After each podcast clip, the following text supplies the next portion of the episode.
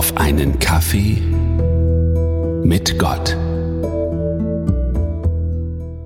Es ist Montagabend und müde trotte ich vom Zug durch den Nürnberger Hauptbahnhof. Kurz bevor ich den Bahnhof verlasse, winkt mir eine ältere Frau zu.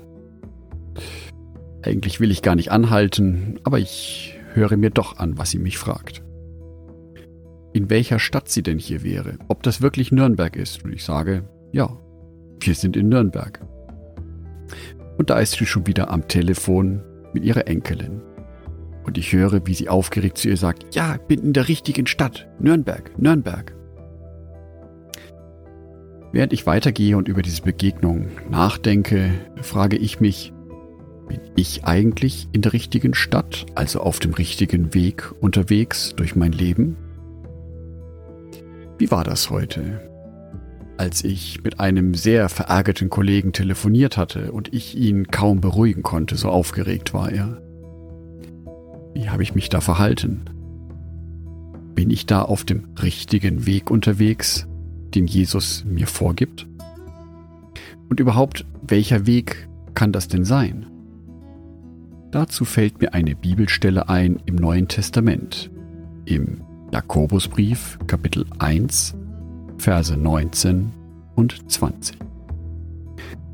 Ihr sollt wissen, meine lieben Brüder, ein jeder Mensch sei schnell zum Hören, langsam zum Reden, langsam zum Zorn. Denn des Menschen Zorn tut nicht, was vor Gott recht ist. Und da halte ich auch gedanklich noch mal kurz inne. Schnell zum Hören, langsam zum Reden, langsam zum Zorn. Und mir fallen Situationen ein, in denen auch ich auf ein gewisses Wort anspringe, was mich richtig triggert. Und auf einmal merke ich, wie der Ärger in mir hochsteigt. In solchen Situationen bin ich schnell zum Ärgern und langsam zum Hören.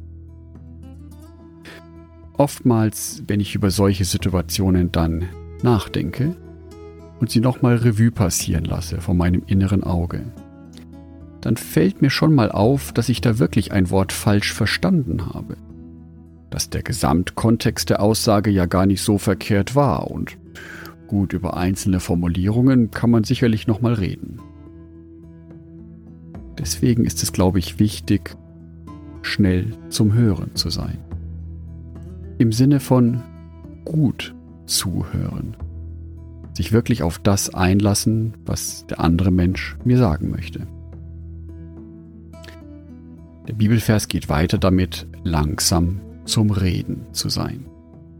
Also nicht sofort eine Antwort zurückknallen in der ersten Emotion, nicht sofort darauf reagieren und darauf anspringen, was der andere mir vor die Füße wirft, sondern sich ein wenig Zeit erkaufen und nochmal in Ruhe über die Situation nachdenken.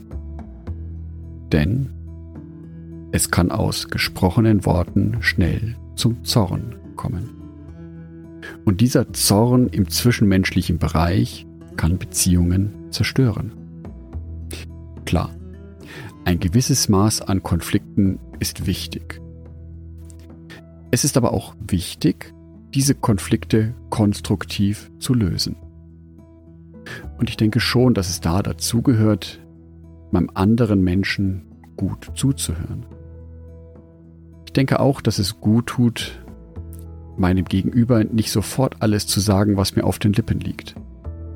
Vielleicht ist eine Beleidigung dabei im Eifer des Gefechts. Und das hätte wirklich nachhaltige Auswirkungen auf die Beziehung. Gott will das nicht. Er möchte, dass wir gute Beziehungen führen, dass wir Konflikte konstruktiv austragen. Und dazu gehört eben, schnell zum Hören zu sein, aufmerksam zuzuhören, langsam zum Reden zu sein, ein gut überlegtes Wort zu antworten und auch langsam zum Zorn zu sein. Wie werde ich also mit dem Kollegen, der heute so verärgert war, umgehen? Gerade eben weiß ich es noch nicht. Aber ich möchte mir einfach etwas Ruhe nehmen und Zeit, um über das Gesagte nachzudenken, um über das Verhalten von ihm und mir zu reflektieren. Und vielleicht fällt mir dann bis morgen oder übermorgen ein Weg ein, wie ich diesem Ganzen begegnen kann. Eine spannende Reise mit Gott. Ich wünsche dir, dass es dir auch gelingt, lebendige Beziehungen zu führen, in denen es ein kritisches Wort geben kann, aber wo ihr auch mit Gottes Hilfe wieder einen gemeinsamen Weg zurückfindet. Andacht von Jörg Martin Donath.